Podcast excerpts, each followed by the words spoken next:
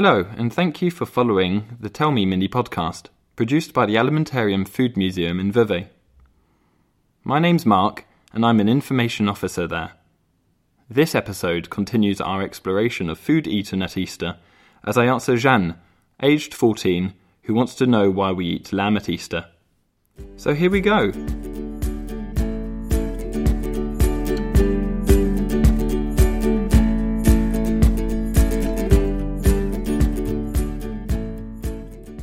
As you know, lambs are young sheep, and these animals have lived alongside humans for over 10,000 years.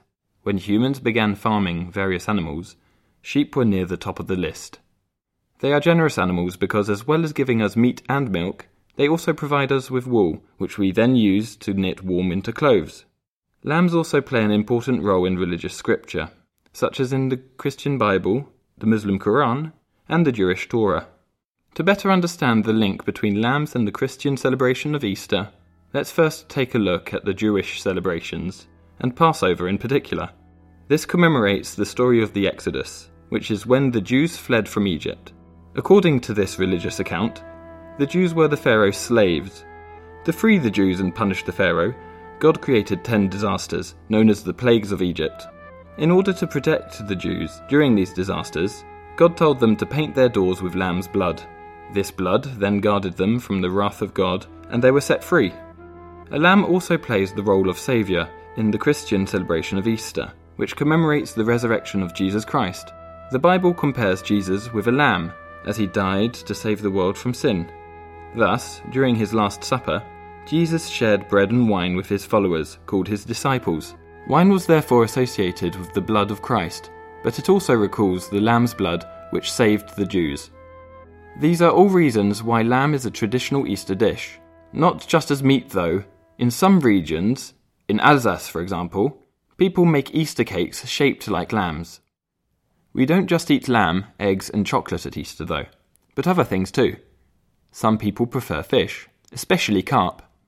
There's no clear proof, though, why carp became a festive dish, but we do have a few possible explanations. When we celebrate something, we generally like to eat rich food. Carp is a big oily fish and is easy to share, so likely more popular on a festive occasion than other leaner kinds of fish. If you aren't too sure what we mean by lean fish, well, in Europe during the Middle Ages, it was only the monks and the upper class who had the privilege of rearing fish in ponds and then eating them. Carp was a kind of fish that was particularly suited to breeding like this. Over hundreds of years, breeding carp advanced considerably in Central Europe, and in Eastern Europe too, as the Emperor Charles IV wanted to develop pisciculture, another word for fish farming. Hence, on Holy Saturday, Polish families traditionally eat a Jewish dish, a recipe for carp known as gefilte fish. Holy Saturday is the day before Easter Sunday, so that means it's the last day of Lent.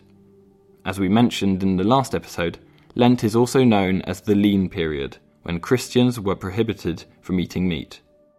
Here's another interesting fact the link between fish and the Christian religion goes back to the ancient past, when the first Christians used an image of a fish as a secret symbol of their belief, to avoid drawing attention of the Roman authorities, of course. We still sometimes see this sign of a fish, called ichthys in Greek, on stickers on the back of cars, for example. Some people eat young goats, called kids at Easter, but this is less common than lamb. It seems that they choose to eat young goats simply because goats give birth just before Easter. There's no apparent religious explanation, though. So there you have it. Now you know the history behind Easter food.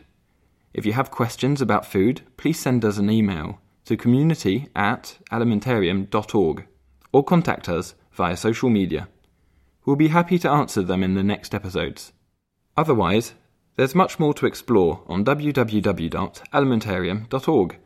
Have you seen the museum's collection, magazine articles, games, courses, and quizzes there? You can also listen to our other episodes of our Tell Me podcast, as well as download the scripts and interactive illustrations. Thank you for listening, and we hope that you'll join us again soon.